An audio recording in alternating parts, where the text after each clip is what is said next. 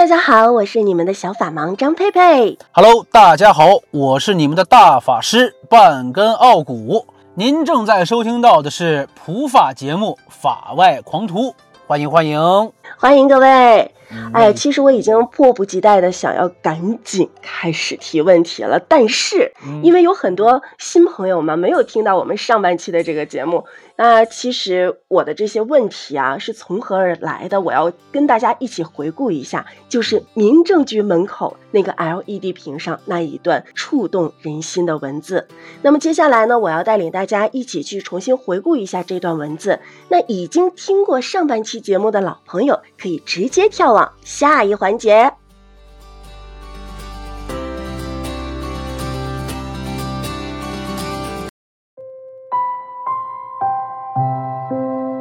妈离婚，我跟了爸爸。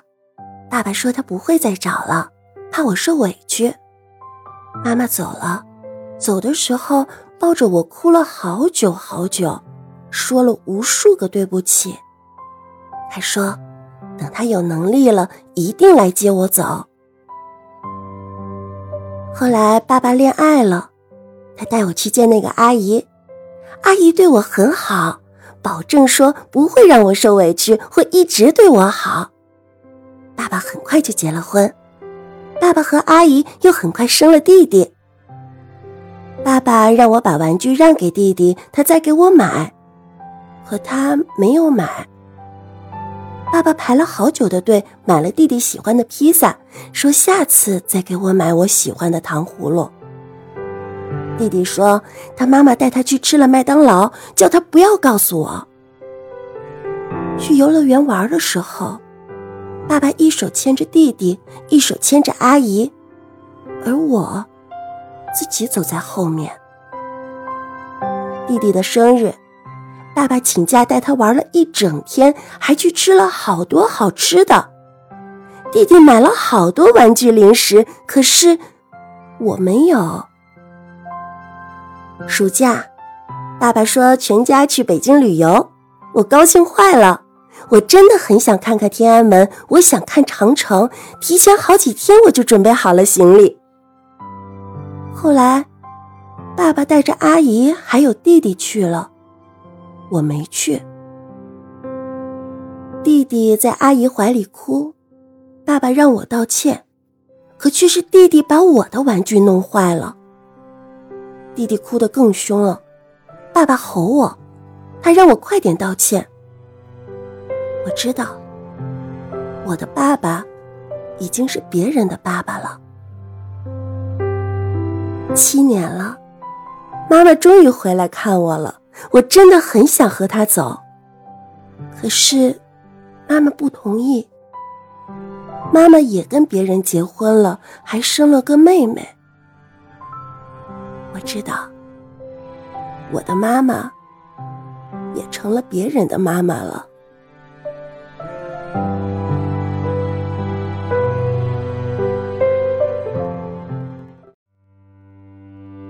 哎呦！虽然已经不是第一次听这个故事了，但是再一次听来，心里边还是那种特别疙瘩，特别难受。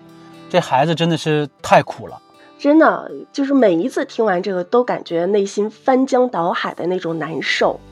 就不仅仅是为了这个孩子的命运那种坎坷，还有很多让我们产生了关于婚姻这一方面的思考。对，那上一期的时候，我们其实讨论的是哺乳期妈妈以及全职妈妈在抚养权这个上面去面对。因为我的假设是，设想这个孩子的亲妈当年是一个全职妈妈，没有工作，没有收入。那其实我的头脑，我的逻辑是很跳跃的。嗯，我大胆的假设了一下，这孩子他后妈和他爸又离婚了，该怎么办？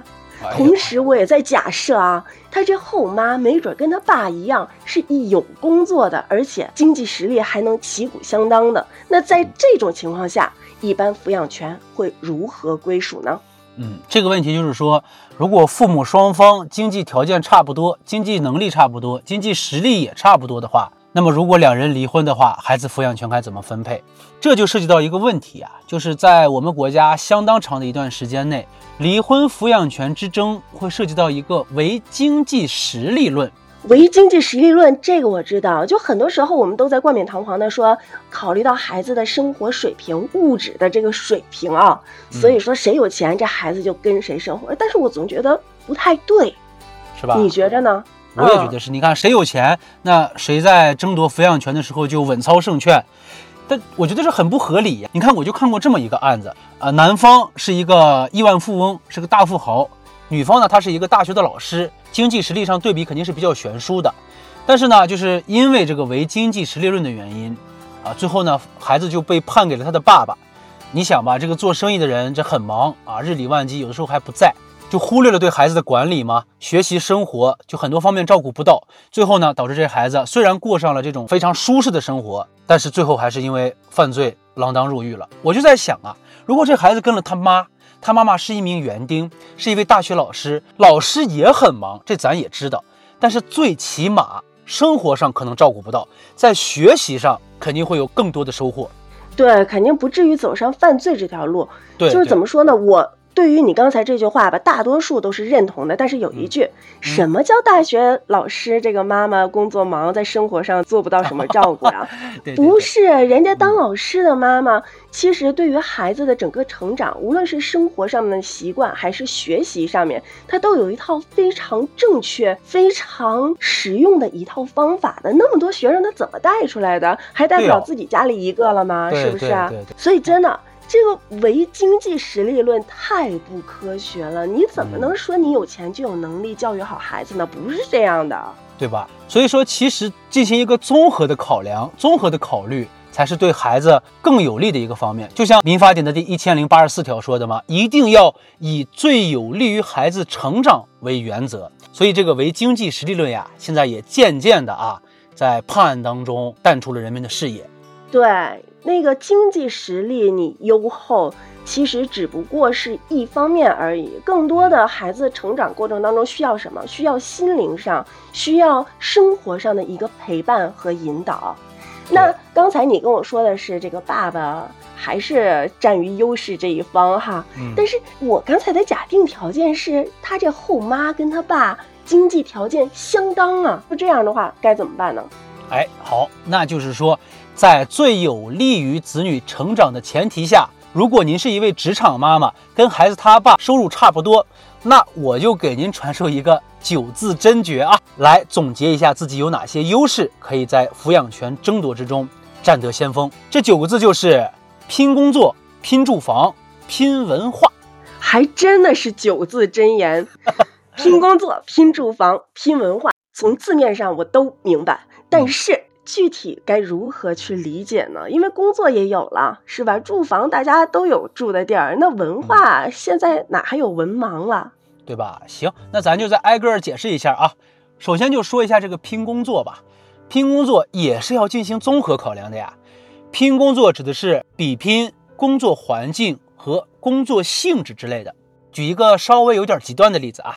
比如说李狗蛋儿和刘翠花要离婚了，哎，两人经济条件差不多，但是这个区别在于哪儿呢？区别在于李狗蛋儿是某公司的高管，月入十万啊，刘翠花呢也是月入十万，刘翠花只是一个在西直门立交桥底下卖煎饼果子的个体户。从表面上看来，好像是狗蛋儿养孩子更让人信服一些。确实，光从这个职位的名称上一听，哎呀，高管好高大上啊！那一卖煎饼果子的，我的天呐，就觉得好像都是那种撸胳膊挽袖子的那种大妈级的人物，对，就很 操劳。我我我我没有那个贬低的这个意思啊，只不过说是大多数人对于这种现象太过于主观的认知。如果仅凭这一点的话，那翠花就很可能要面临丧失抚养权这样的一个问题了。但是呢，我们再说中间三个字，叫做拼住房。哎，这怎么拼呢？你看啊，李狗蛋和刘翠花离婚之后分开住了。但是比较可惜的是呀，高管李狗蛋的房子呀在保定，但是他想送孩子去北京上学，太难了，太远了。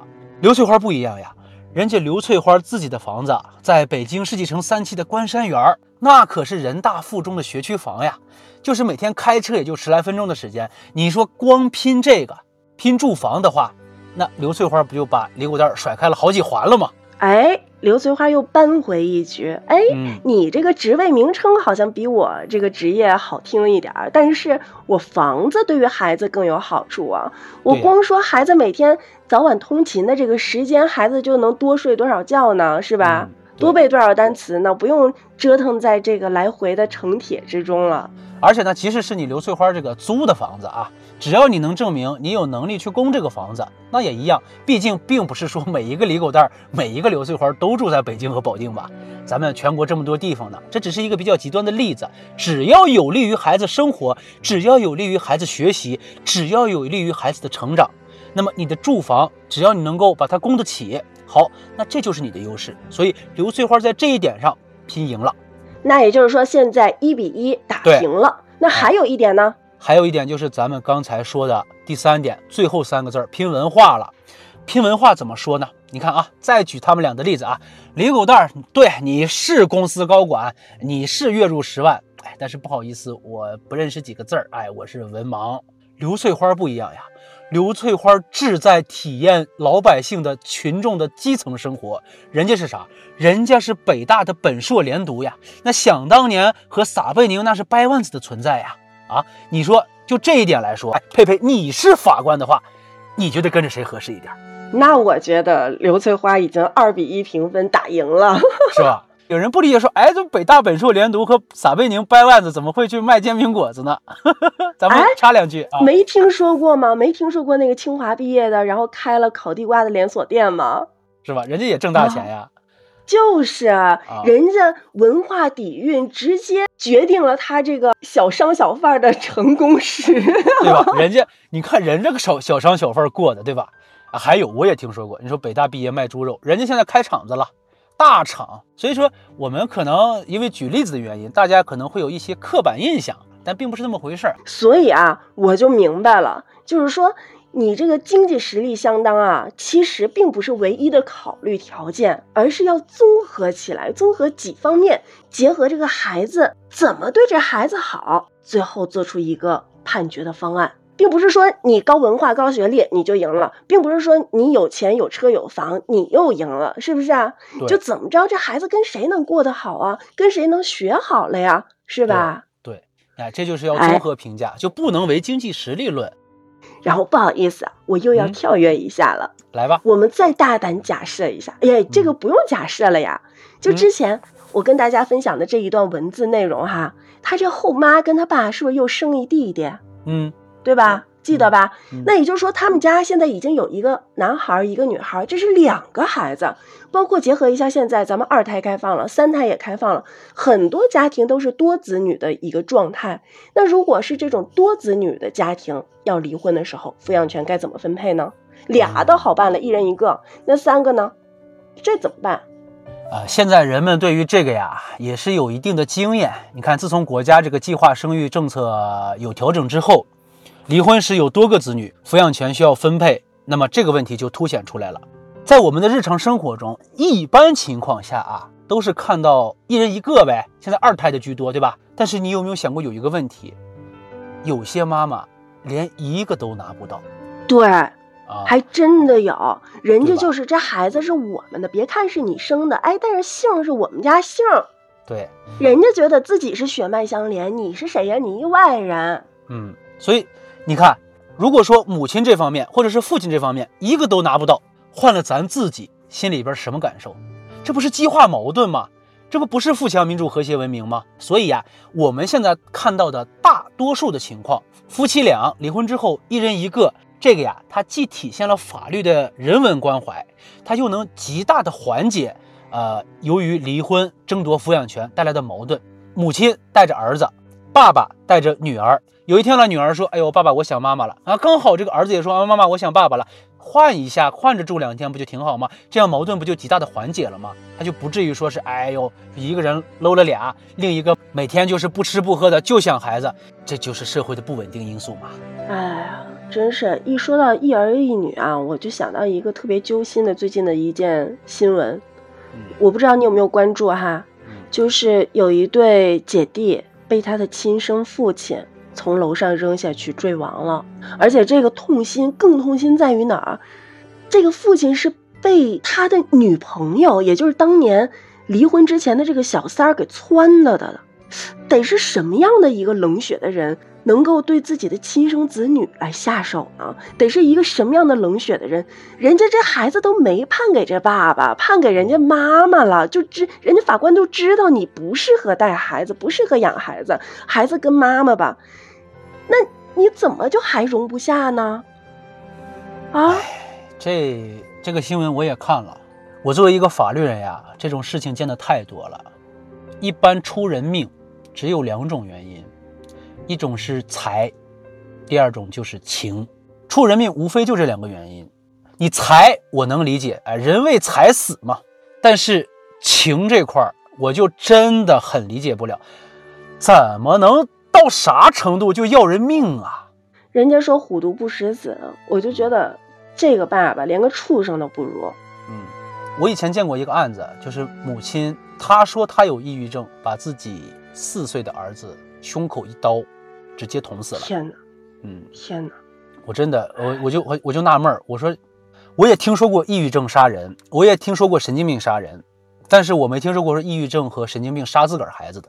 哎呦，那个当时我当时我看到那个卷宗的时候，我真的是受不了，我扎心的疼，太可怜了。